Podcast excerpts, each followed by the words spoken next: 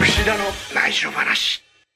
真島さん今日いきなり会社ではい。あの大阪城はいはい。カード発表ということで、はいはいはい。まあ、今スーツ着てるんですけど。そうですね。はい。まあ、会社で着替えたんです。よ、ああそうですね。はい、私服できまして。で大江戸線、うんえー中野坂上駅ですね。エスカレータあーあ登ってたらあの声かけられまして、まあ、女性の方ですね。いきなりお「それニューヨークで買った靴ですよね」ってね。ちょっと恥ずかしいからやめてください。多分インスタを見てですね。あああもう、はい。全然櫛田選手を知らないわけじゃなくて櫛田選手のを知ってて、はい。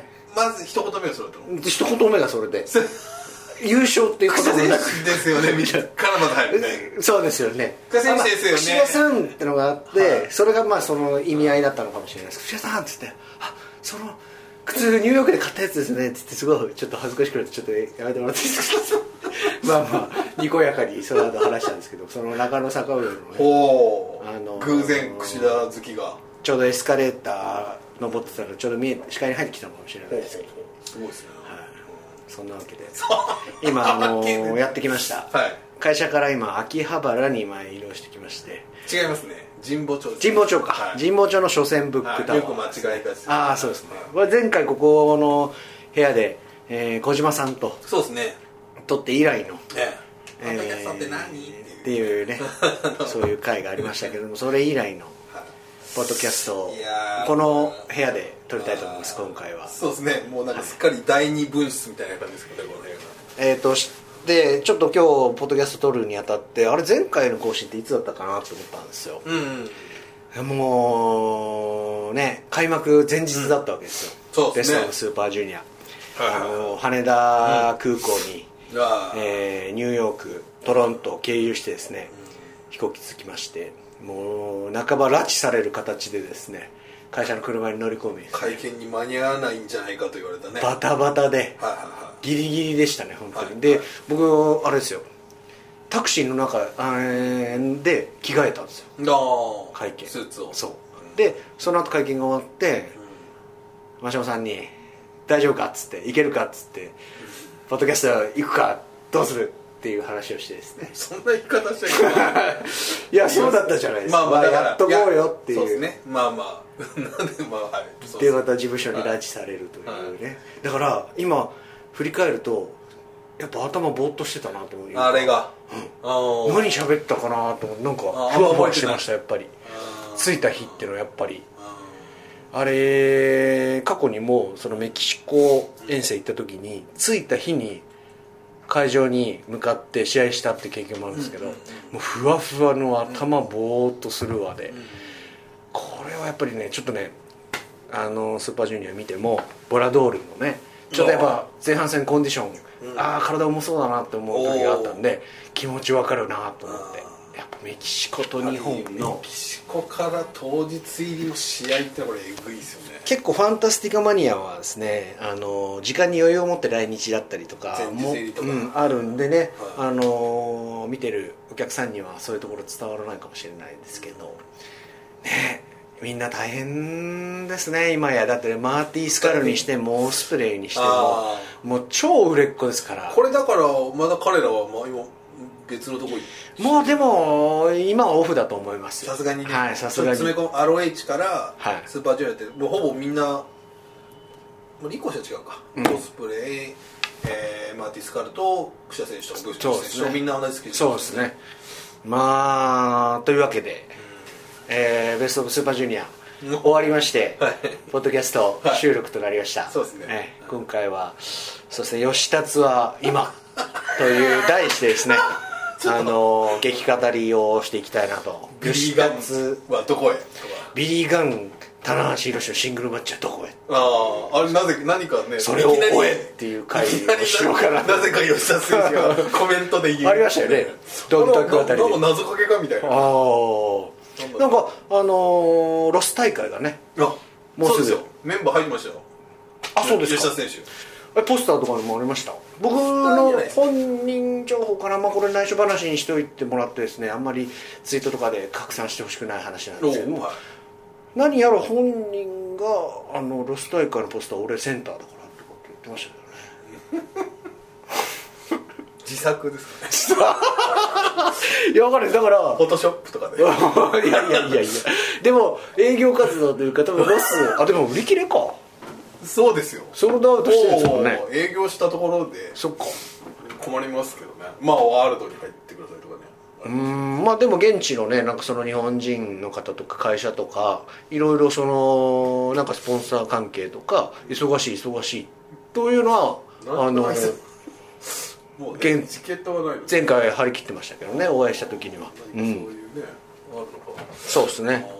吉達は今。吉達さんねあのボラドールとも。そうですよね。ね。今回ボラドール寂しかったんじゃないですか吉達選手うーん確かに。まあでもあれか。一応ドラゴンリーグ。ドラゴンリーグがいるからね。うん。そうですね。ただねなんかあのサービスエリアで、あのー巡業結構長かったんで4連戦5連戦とかあったんで、結構ね昼も夜もサービスエリアあで食わざるを得ないっていう状況があってですね、移動から旅から旅への連続でですね、そのもう本当にしょうがないプロレスラーの現実なんですけど、まあうどんそばとんかつ親子丼ぐらいしかない。ーないねラーメンであのドラゴンリーとか若いし体にも一応ね気を使ってるんで、プロテイー。ナプロテインってことですね。プロテインってことはタンパク質って言うんですけど、うんタンパク質どこだ？タンパク質のあるメニューはどれだ？っつって、大体僕と同じ僕がこう券売機で買うとそれなんだみたいな。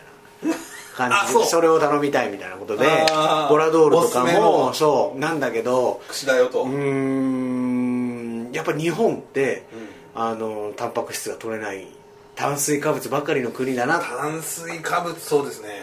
それはすごく思ってなんか申し訳ないなっていうの大変そうだなと思ったですねドラゴンリーグあラドールとかチキンとか売ってないのかと。そうそうそうそうもうでも売ってるんじゃないですか？結構コンビニとか結構夜とか8時とか9時だともう売ってないです。ない。ほぼし食堂以外閉まってたりとかあとはもうコンビニのなんかサラダチキンとかになっちゃうんで肉といえばね。メキシコとかだともう外に鉄板引いてバーベキューみたいな感じでそういう屋台がバンバン出てるんで肉鶏肉牛肉のけ食べたいと。タコス。ライスはいらないからと。そうですねだからまあその辺はちょっとかわいそうだったんですけどまあそれもまたねあのー日本ツアーうん。ベスト・オブ・スーパージュニアです。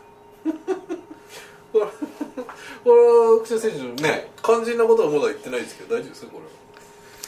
えー、そうですね始まりました、えー、7分経ちましたね。ベスト・オブ・スーパージュニア2年ぶりにお。優勝させていただきました。ありがとうございます。ミスター代々木と呼んでくださいね。なぜ7分かかったのかよくわかんないですけど。いやいやはい。徐々にねこれ来ましたねエンジンがね。エンジンをかけていきたいなあ来ましたね。ー非常に。来るかどうかは僕ちょっとねわからなかったですけど。予想はうん。優勝予想だとしたんですか？優勝予想できなかったですよね。あのヘビー級の選手にねそうなんです優勝予想しやるってしましょう言ってたのに、ね。やっぱりねマチコリ言い訳になっちゃったんですけどちょっとあまりにもこの試合と試合の感覚ががあなさすぎてあとそあのー。前回はそのつまりやるまでに1回どっかで選手とこう話せる機会があったんですけどそのニジャパンカップっていうのはき決まってから、はい。そのニジャパンカップ始まるまで、はい。今回全くなかったんで。でも遠征行ってない人には話聞けたんですよね。あそれも無理だったんですか？あのだからインタビューはしましたとかに。うんあのーオスプレイとか、あとデスペラードですね。ああはいはい、あの辺はやったあブシ選手もいましたし、はい。これ僕がやっぱりねこうスーパージュニア思ったのは近年ずっとこのスケジュールになりつつあるんですけど1日おきの公式戦。ああそうですね。ね、うん。今までは結構3連戦3つとも全部公式戦とかだったんですけど、まあ一つ一つの公式戦に魂うんうん。注げるなと、気持ちも、うんうん。戦略も、うんうん。技も全部詰め込めるってところもありながらも、よりやっぱ長いというか削られてきますね。むしろポンポンポンと。連戦でん詰まってた方が、あれあっという間に終わっちゃった。よかった。ってのはあるんですけど。集中してあそれもしかしたら g 1やってる人もあるかもしれない、でもね同じ気持ちだと思いますけどっていうね話も聞くしやっぱりちょっと前哨戦あって試合があるといいって言ってる人もいますけどね。それはやる側ですか？プレイヤー？ああやる本当ですか？うんっていう人もいる、あそうなんだ。僕的にいいい反面こう肉体的精神的には削られるなとだようーん。もうボロボロだったですもんね。代々木の控え室とか。僕なんかまあねやっぱ櫛田選手特にメインの任される回数が多かったですね。5回。5回。B ブロックの方がしんどいんじゃないかと思って。A ブロックより B ブロックのどうなんですかその問題まはあねこれちょっと後楽園が多かったですからねいや勝ち抜くにもなんかちょっとやっぱり B ブロックくせ者が多かったですね。田口竜介金丸義信そうですね。デール・デスペラードと。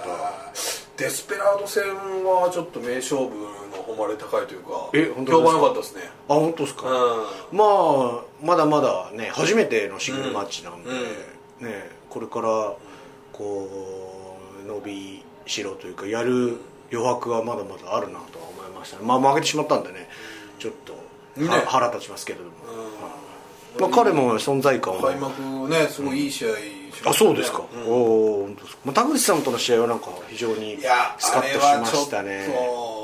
いろんな人がこの間昨日ちょうど棚橋選手のイベント僕行ってきて、はい。あのトークショー行ってきたんですけど、はい。最近の中で一番いい試合。お田中さんが。使ったらいや田口対口ありがとうございますあれ実は田口さんとはすごい長い歴史があってですね、えー、とメキシコで出会ったっていうのは、うん。選手が公式日記で書いたんですけど、これそれ以外もあってですね、うん。ちょっとまあ内緒話的なうん。ところで言うとですね、昔いにしえのロックアップってあったじゃないですか、ロックアップ？レッスルランド？違うわはなんだっけ？あった。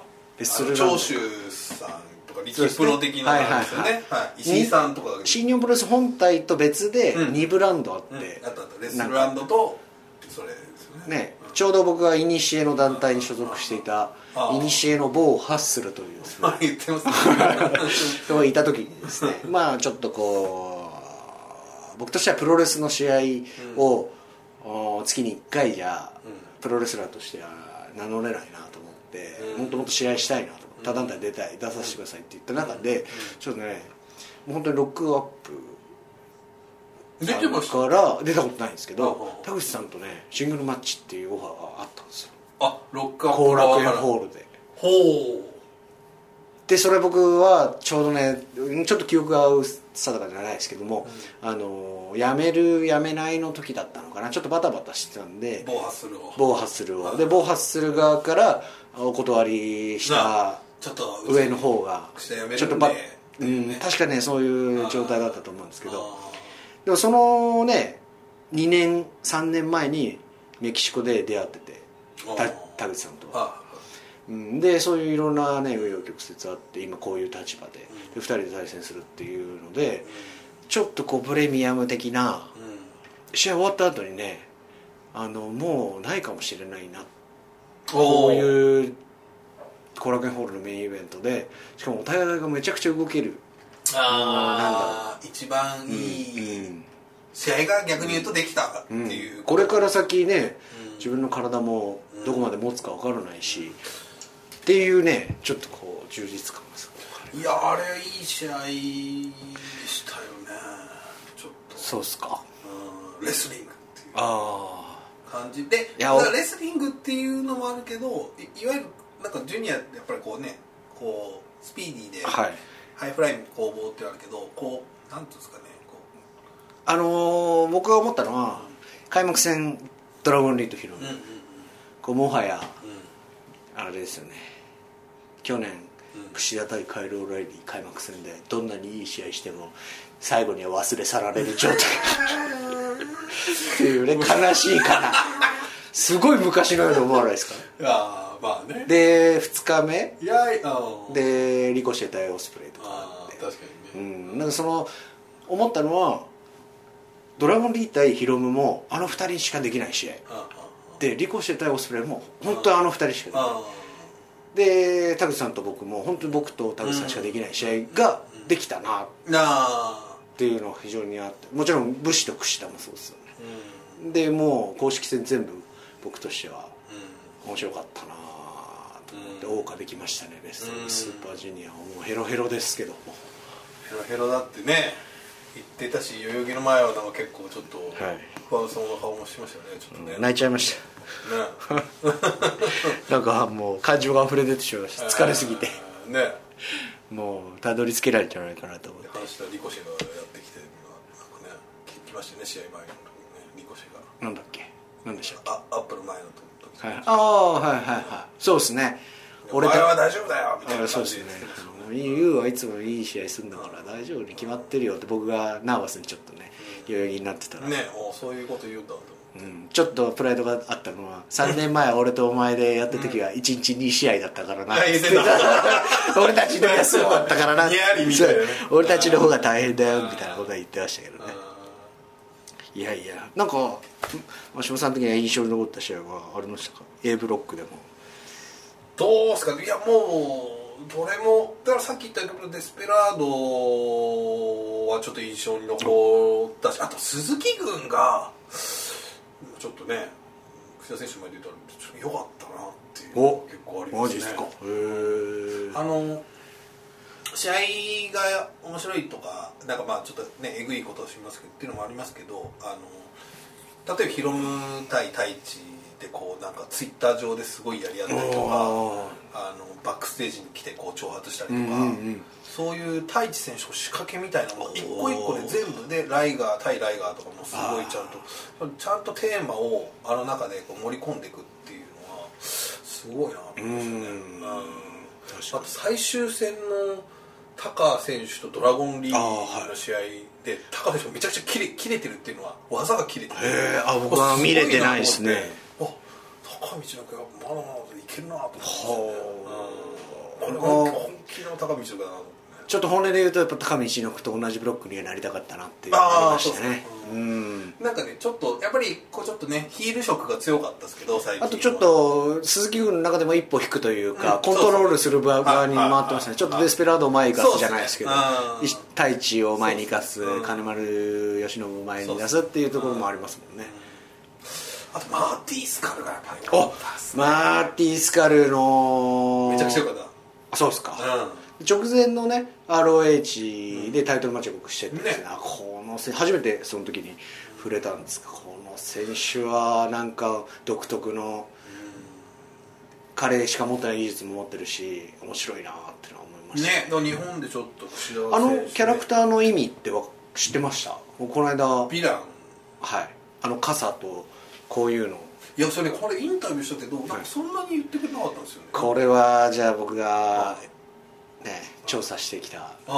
櫛田メモはい。披露しちゃいましょうか。あれね 毒ガスマスクなんですよ。ああなんかね昔僕もまあちょっと取材ノートちょっとうっすらぼんやりしますけども、はイギリスかヨーロッパでその疫病が流行ったらしいんですよね。はあ。でその時にマスクをつけて街中うん。えっ、と巻くそのうん。薬をうん巻くという。でその時に使ったマスク。でその時の写真がすごい不気味なあの街中もうなんつうんですか、ウイルスうん。退治のためにこう薬を巻きまくったと。うん。でかつイギリスは雨が多い街なんでうん傘を差すと。うん。なんかそういううんあの事件がモチーフになってるみたいですね、うん。なんかね結構僕も結構そこ本人になんか映画とか何かの映画なんですか？みたいなこと言ったけどいやーみたいな。ぼんやりして結構あ言わなかったからああんま言いたくないんだろあうなのへえあの傘も商品化したら売れそうですけどね。ねあれはもうバレットクラブ。きっとね狙ってるもう狙ってますかね。すぐ田口ジャパンとか出そうですけどね。対抗して和柄の番傘とかね。ああいいですよね。まあ、昔あのトールが持ってましたけど。ああ ITR が。はい。ああ傘は面白いですよね。一番アメリカのインディシーンで今ブレイクしてる。大ブレイク中の男ですからね。いやだからねちょっとこれはいろいろあのうち今新日本ってインスタをやってるんですけど、はい、反応がいい。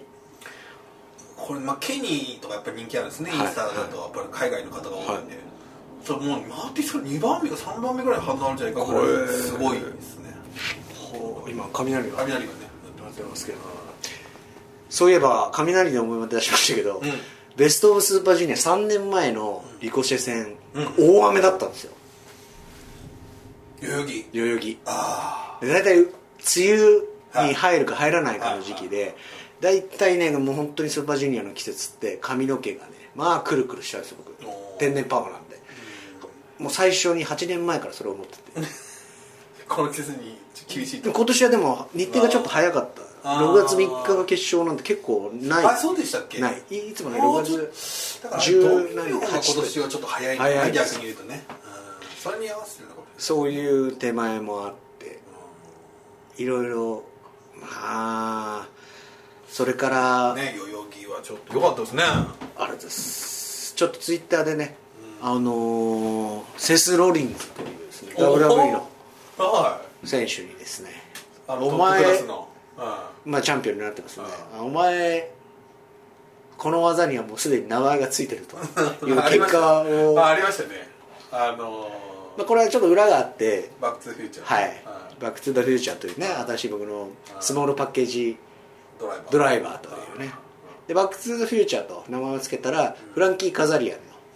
の技があるとこれねこれね前言いましたよね。来週話で散々ネタにしてたんですね。ROH 大会で出るかみたいな。そうそうそうそうで出たみたいな。でそもそもその、はい。ね、5月に行った段階で本人に話したんですよあ飾り屋に。カザリアンに。こういう名はい英雄と。前にしたいんだけどもはいつって。うん全然いいよって。俺はもうあの技使ってないから。全然使ってくれって言って使わねえのかよ。ちょっと使ってほしいけど 久々に出したって言ってましたよね今年ね。え去年か。そうですね。ううんまあそういう手前もあって、まあ、いいあのツイートでも飛ばしたらそこにかぶせてきてセス・ローリンズ選手。まさかのセス・ロリンズが。うんでセス・ローリンズ選手ってのはあのアレックス・シェリーの親友でですね。おあの昔のやっぱ ROH カナダなんですかね。あ違うか。いや出身はどこなんだろう。うんだけどそのあシェリーとかモーターシティマシンガンズ時代の ROH を支えてた。ああそうですよね。選手なんですよね。でその時にスモールパッケージドライバーってのは使ってたんですよね。使ってた。彼が。はで一時ねなんかシェリーからいろいろこう俺たちのファンらしいみたいなセおセスがっつって。でセス T, が？T シャツをねうあの日本に来た時に闘魂ショップに行って買ってくれたらしいぞみたいな。セス・ロリンズが？が。タイムスプリッターズの？の T シャツを？投稿ショップ。でだから本当ですか？そういうそれちょっと。なんかそういう写真が送られてきましたよ。本当ですか、すごい。着てる着てこうやって。あー。まあでもね WB 何でしたっけ？えっとあ名前忘れちゃったなんですか？まあでもね好きな方おいますもんね結構ね、まあチェックしてますよねん。ROH 世界うん。TV 選手権王者ともなるとですさすが。やっぱチェックがされてる。で多分あのツイートの裏にあは嬉しさがあったのかなちょっと、うん、だから僕は直接会話はしたことないんだけどなんか友達というかなんかそういうの感じましたね。ツッコミしたいみたいな、そうですね。ちょっと。まあ嬉しかったですけどね。絵文字もちょっと可愛い感じのね怒りマークそうですね。ああとあの技って日本で実は沼沢ジャキさんが使ってて。ーあそうなんですか。そうなんですよ。山沢ジャキさんには一回確認取らなくて確認取らないまだ取ってないので 一度ちょっとお会いししたいなとは思ってるんですけれども。その件に。その件に関してはちょっと改めて。はいはい。まあ、僕もちょっと道場でね前もこの間のポッドキャストでも言いましたけど小松洋平にですね何度もかけてですね。あー会経話疑惑のある。な経経疑惑のあるね。経疑惑経疑惑ってあのあのヒロム選手がはい。K と戦いたいって言ったじゃないですか。大阪城はいはいはい。あ知らないですか？あそれは知ってますけどもそれが小松なんですか？うん。じゃないかというね説があります。まだわかんないですよ。うん。本人が言ってるだけで。結局 K は櫛田だったっていうのに、ね、なってるんですけど。いやでも今日あ今日あの対戦カード発表さ、は会見がありましてあチャンピオンは拒否するとー言ってるじゃないですか。じゃあ K じゃないじゃないですか。ね。だから本当は、えーと全勝優勝してうん。K と戦いたいとというのをうん。全勝優勝か分かんない。まああのとにかく自分が優勝したらじゃあ僕も K と戦いたいです。お戦いたい K います戦いたい K がいる。おそれどんな K いるじゃないですか。いる？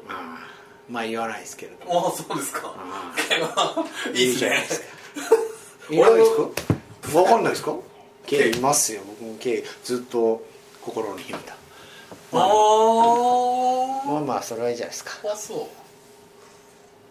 S はまあねなんとなくわかるんですけどね。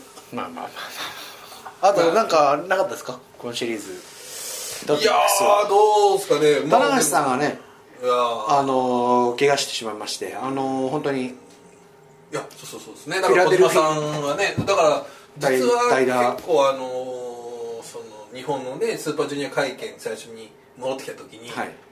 結構一言目か二言目が口でね「いやさんやばくないですか?」そうですね。あの時は欠場するかしないかまだ不確定だったんで僕の口からも言う資格はないなと思ってたんですけど、実はあの一番最後のフィラデルフィアの試合で、ね。あのちょっとバックステージ大騒ぎになってですね。なんかいやほとんどのスタッフがやべえっつって、はい。うん。でまあ腕なんでねあのみんなで必死冷やしてですねこう肯定したりとかしてうんちょっと騒然となったんですけどどうそういう中でね欠場っていうのはちょっと想像もしなかったんでびっくりしましたよね。欠場ね。でもどうね治り具合はどうなんだろう心配。だから前哨戦同じ対戦カードそうです5対5で組まれましたんでちょっとね、まあそこで分かるっていうのもあるし、はい、どの程度動けるのかっていう意味でねももしやばかったただ仕上体の仕上がりもなんかバキバキでしたよね、うーん。ものすごいそれが体にしてきてそれがすごいですね。大体ね二頭筋だと全部のトレーニングで二頭筋使うんで結構大変だと思いますトレーニングにしても。もしできたとしてそこ以外っていうふうにやっても、はい。結局結局ここ使っちゃうんで。だから軽いので相当追い込むとか時間かけてやるじっくりじっくりやるっていうまあね、ちょっとだから僕はそのねあの、まあ、本家と言ったらですけどちょっと田中さんの方のねポッドキャストはちょっとできてないんで。ああできますか？できそうなんですか？大阪城前に。ちょっと厳しい。んじゃないかって話ですけどね今ね。じゃあ2人で勝って大阪城後ねですね。だからね本当にね櫛田選手とね田中選手がねこうちょっと欠場だったりはい。調子悪くなってね、はい。更新されないっていう 問題がね。2017年今来週話うね。来週話のね、えーポッドキャストオフの勢いがないっていうねこれがねなかなか大変。そうですね。ね。まあなんかでも櫛田選手いろいろなんかブログ見たらいろんな内緒話のネタがいっぱい溜まりましたみたいな書いてあるえ結構話したじゃないですか。かもう大体え？ボラドールの話とか。ゴラドールの話とか吉田さんの話とか。まあ。2回ぐらい取れるみたいな書いてあったよね まだ27分まあ、いきちょっとどんなんだったっけなみたいな内緒話。どんな感じで話してるんだっけ今探り探り。まだ そう。機会間が空いちゃうとこうあの今日記者会見でも言いましたけどやっぱり僕優勝さ優勝してリング上で一番思ったのはリコシェの浮かない顔だったんですよ。うわうん。リコシェのもう突き刺さる俺へのジェラシーというかですね。オスプレイへのジェラシーというかですね。ー俺はねやっぱりね去年いやリコシェ選手やっぱ実力から言ったらでとあとそのスタイル的にちょっとやっぱオスプレイと似てるからそうですね。で去年のリコシェオスプレイでもオスプレイ勝ってる。はい。あ今年も行かれてる。うーん。でまだそれでも決勝に進め、ね、優勝決定戦いけたらまだいいかもしれないですけど、そこでもいけないっていううんこれね、悔しいでしょうね。そうですね。ちょっとそれをねリング上で僕はひしひしと感じましたねまあでもそういうね人間模様を渦巻くのもプロレスのあの一つの楽しみ方ですし何クソっていうことでね。ででも絶対オスプレイもそれは感じてると思いますね、うん。はい。でもねその最後まあ櫛田選手は見てないかもしれないけどリングを降りたオスプレイをこうリコシェが抱きしめたっていうシーンがああはい。はい。はい。ファンがねツイートしてたりしましたちょっとやっぱりなんだろう前から言ってますけどもちょっと一シリーズえ乗り切ったというかですね絆じゃないですけどもあのーそういうのが生まれるシリーズですね。ベスト・オブ・スーパージュニアってのは。そうで僕決勝を見ててね。まあまああのすごいがっつりは見れなかったんですけど見てて。あのーまあよくこれ本体の選手がこはい。うぐるりとはい。リングサイドでねやるじゃないですか。で今年 ACH とはい。ドラゴンリーとリコシェとボラドール。がいたからちょっと 豪華って言ったら人数が多かった。人数いつもね、はい。あのより多かったっていうのだけど、ACH がね、見てたらねやっぱオスプレイを応援しましたね。へえうん。だからそれ両方応援してたんじゃないですか？かななんかわかんないけどなんかねやっぱねそそれはこ外国人としてやっぱりそのまあユニットもちろんね、まあ、ケイオスではないし、はい。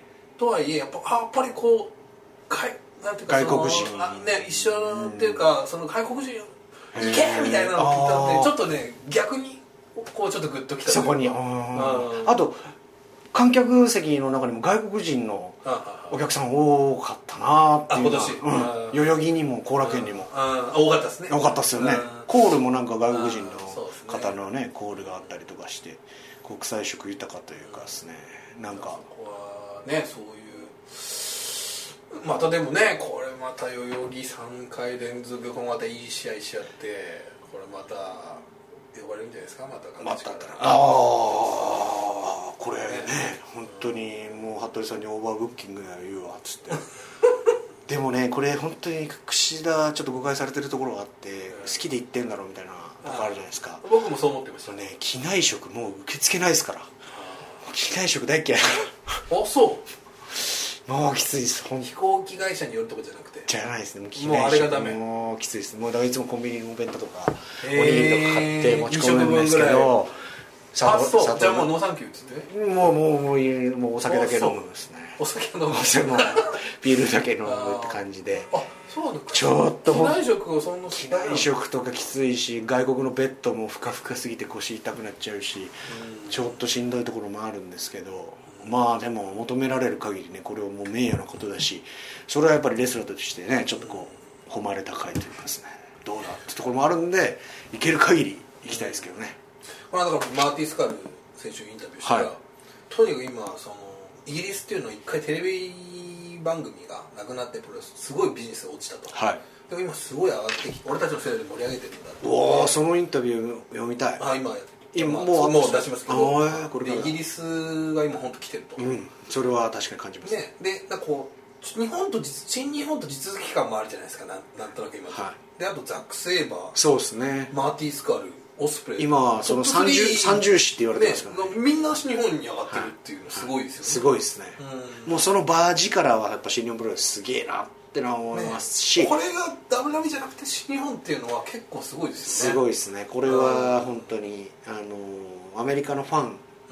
アメリカのプロレスファンも羨ましいと思います。やっぱこんだけのリーグ戦、ね。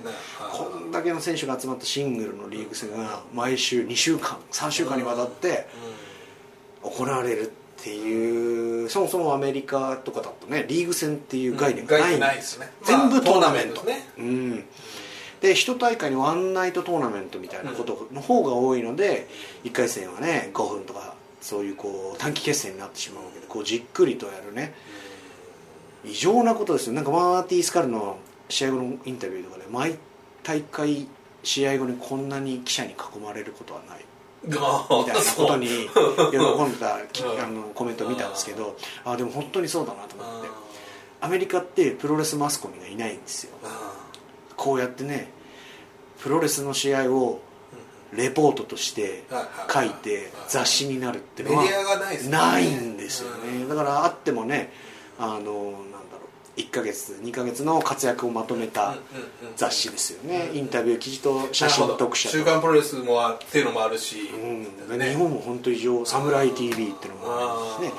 でニュージャパンワールドっていうのもあるしこワールドプロレスうすごいなるほどね。そういうメディアがあるからこそベスト・オブ・スーパージュニアっていうのが成り立つんですよね。届いてるっていうね。あの何勝何敗。うん。この人はやばい。一生もうあといっぱいしたらもう脱落だってことが終える環境にあるそうですね。ナシニオすごいんですよ。そうですね。あれでも正直その B ブロックが最後の最後で全員6点で並んだんじゃないですか。あれはやばいですね。あれちょっとどういう気持ちなんですか？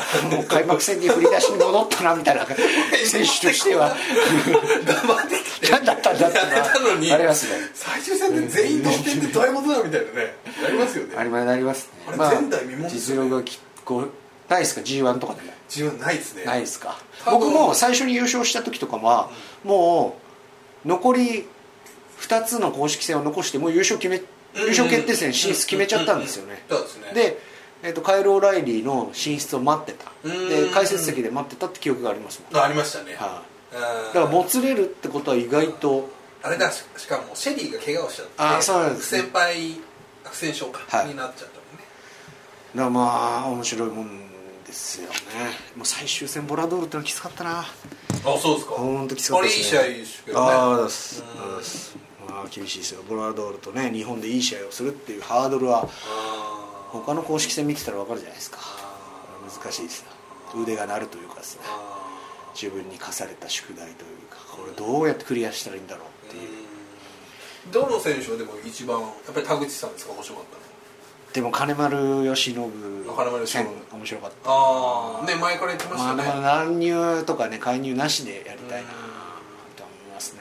全部でもタイガーさんも、ね、年に1回ぐらいしかやれないですけど面白かったしまあそうですね。勝ったり負けたりうん。浮き沈みを見せるのがプロレスラーですから前半戦をうん。前半戦の低迷をですね一気に巻き返しでもこれね。ポッドキャストも更新していく所存です。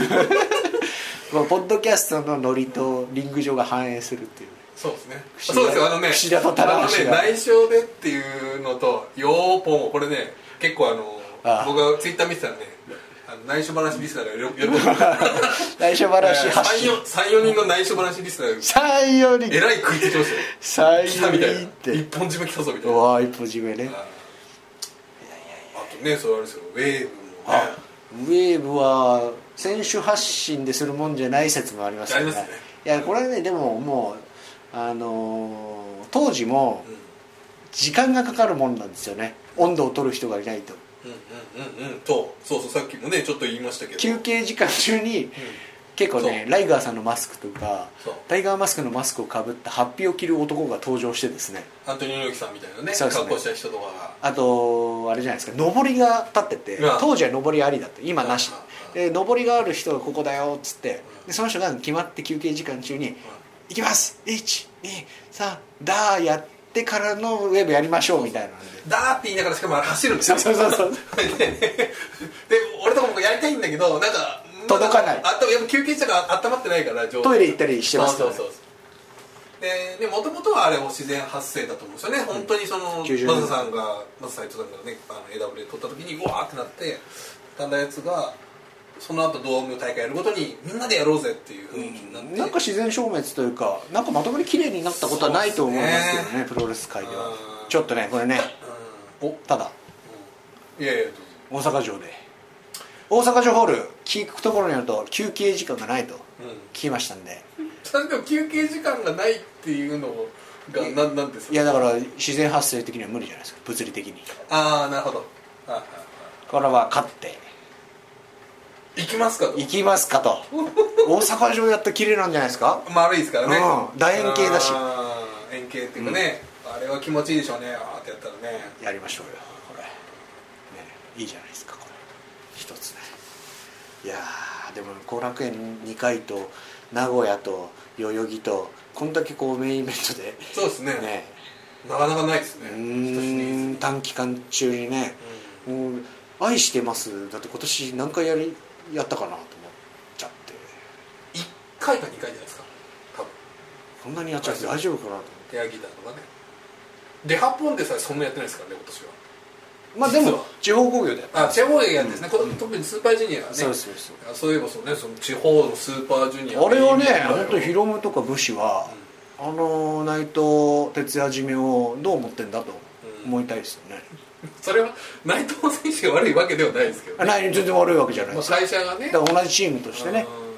その場にいて。僕はあれだからた高崎大会は行って。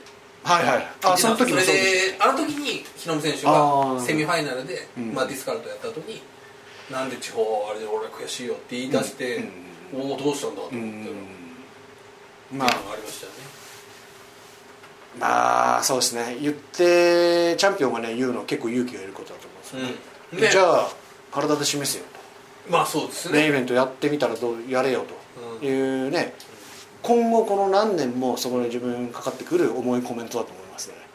うん。だけどそうですね。あれはでもちょっといよいよそうやって言う人が僕以外にも現れたなと思ったとともにですね、僕はやっぱりまあ彼は20代僕は30代としてですね、まあ、言葉ではなく行動で示さないとはいけないなとは思いますね。ですよね。もうその結果のはい。はい4大会締めれたなというのはありますよね、なるほどね。うん、だから来年ももう言わないかもしれないです僕は。ああいうそういうこと。をもう行動で示すしかないか。らあと試合内容で示していきたいなとまあそうですね、うん。確かにそこは。でも誰かが言わなきゃいけない。言ってやっぱり注目があそうだって思う人もいいるうん。いてくれるからね。あれはあれで嬉しかったです僕は、うん。ね。そういうのもねいろんな感情があって名古屋でめっちゃったっすね、うん。ね、うん。そうですでもあれは本当に僕だけじゃなくてみんな思ってることだから、あれもまあこういうまた違う戦いがあるわけですよね。そうなんですよね。のいわゆるリーグ戦の戦いもあるけど、ん。対その会社だったり。そうですねファンだったり。もろにね。ね、言ってみればリーグ戦何回メインイベント締めましたかリーグ戦もありましたから、まあね。もうそれでも僕優勝してますああそれはねその棚橋宏選手が、はい。なんだかんだ言っても G1 のメインが多い説っていうおおそんなのあるんですか？ありますよやっぱり。今年もだから注目ですね。それやっぱりねそれは思うんですか？思いますね。あのこの並んだ瞬間に開催前に。も話すしあのやっぱりその記者連中岡本さんなんとかもあやっぱり田中さん多いですね。うん。あ今年は結構岡田君も多いですねとか。内藤哲也来たなとか。とかね、うん。多いですよそれはやっぱり信頼度の証ですからね、メインイベントを任されるっていうのは。頑張ります。ますますね。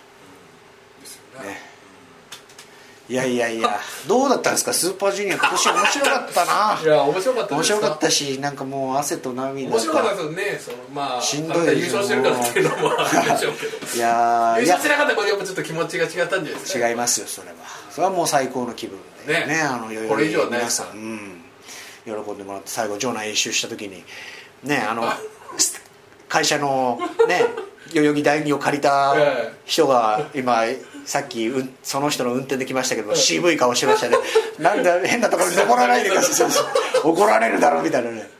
まあまあまあよかったででもあれはだから逆に言うとその、まあ、試合も良かったですけどさっきも言ったようにそのウェーブだったりとかいろんなそのなんかライガーさんを呼び込んだりとかライガーさんもありましたね。それはそ試合後の櫛田劇場すごい良くて。あれです。もうあれだけでも本当感動した人が多かったと思うんですけどまああれはやっぱり高橋宏も悔しかったでしょうね、うん。と思いますよ。そうですか。でそういうものはやっぱり今日の会見のねとかもあるでしょうし、うんうん。まあ本当に嫌なのかもしれないですけどね、うん櫛田選手の挑戦っていうのは、まあね楽しみになってきました。あのでもねやっぱベスト・オブ・スーパージュニア決勝戦の空気ってなんでしょう？面白い。うんあれはないですね。カッと変わりますよね。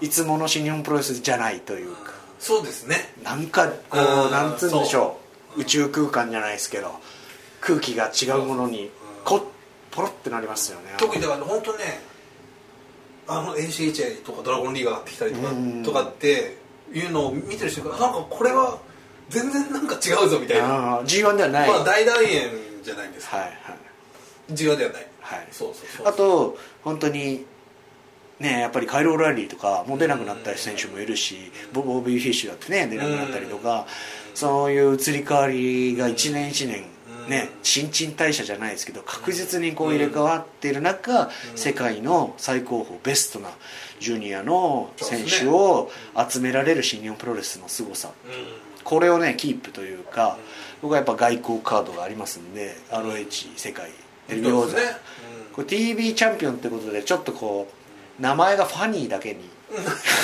ちょっと舐められてる説ありますけどね。TV ってっていうテレビチャンピオうんンまあ週刊プロレス。昔でもねよくありましたよね。えなんかこう「週刊プロレス」のね海外の熱戦区とか見てると。そうそうそう。テレビチャンピオンって何なんだだって思いますけどね。WCW とかをね、まあ、某週刊プロレスでもですね。テレビ TV 王座を取ったこともですねあのデスペラード戦の写真の キャンプションキャンプション1行で終わってましたけどね。ROHS で獲得した RO あのテレビチャンピオンとなったって書いてねましたけど、まあ、まあでも来てないですけど今週表紙いけるんじゃないですかこれね。あのーテレビ王座ということはですね月1回収録があるんですよ。おでこの間収録あったみたいですけどこれはもちろんベスト・オブ・スーパージュニアに出れないと。できる限り向こうに行って防衛戦をしなくちゃいけないらしいです。どうやら。今今判明した事実はい。あでその撮った日、ね、時に服部さんにそのスケジュールがこう言わ伝えられたんですけどーも、OK かと。はい、でねあの今月も行くでしょうし、あのその結果そのオーバーブッキングでは言うわもうこれ以上ブッキングできないよみたいな発言になったんですけどこれまた行き来が激しいとなるとですね大丈夫かな自分。っていうそうですよ。ドキドキ感もあるんでプラスその先のスケジュール見れないですね。うん。大阪城であのつまりジュニアを取ると三冠王ですよこれ。これはなかなか取りたくても取れない取れないですよ。同時期に三冠っていうのは。ね。スーパージュニアでやっぱりそのどっちかというと今から年内ぐらいのやっぱこうあれじゃないですかスーパージュニア優勝っていう言葉は、これね高橋宏も言ってますけどその次期挑戦者になりしたくないベスト・オブ・スーパージュニア、これはもうずっと前から思ってるずっと言ってます。前から言ってますし僕もその思いがあったから優勝決定戦の後に言わなかったと。で去年はオスプレイとやったじゃないですか。で僕がなんとか食い止めたわけですよオスプレイを、大阪城で勝ってですね、ただそこでオスプレイは負けたけど、この1年やっぱベスト・オブ・スーパージュニア去年の覇者ってことで、まあ必ず言われます。言われますし、はい。全然その価値は下がってないし、1年間相当稼いだと思いますよオスプレイは書いたそれで。だってベスト・オブ・スーパージュニアってすごいから。うん、そうね。レスラーか。そんなに外国人は優勝してないですからねそう。はっきり言ってね。そう。んそうですね。だからそうだからちょっと考え方ははいそろそろですかね。そろそろ。ね。はい。はいもうじゃあイベントがですね、はい。はいえー始まるということでですね内緒話そろそろ売り抜きにしたいと思います、えー大阪城、えーチケットもうないですね。当日券は立ち見があります。立ち見がはいまだ。ありますかね。周り先行まだ売ってます。えーこの IWGP ジュニアですね。挑戦が決まりました。勝ってですね。三冠といきますか。行きましょそして内緒話収録といきたいとうなるほど。は思います、えーぜひですね当日券まだありますんで、い。えー並んでいただいて運が良ければ。立ち見立ち見券ですね。立ち見券で前売りがなくなるとないらしいので早めに行った方がいいですね。ぜひよろしくお願いします、はい。それでは今日聞いた話はそれで内緒でお願いします。よー。ご清聴ありがとうございました。イベント頑張ります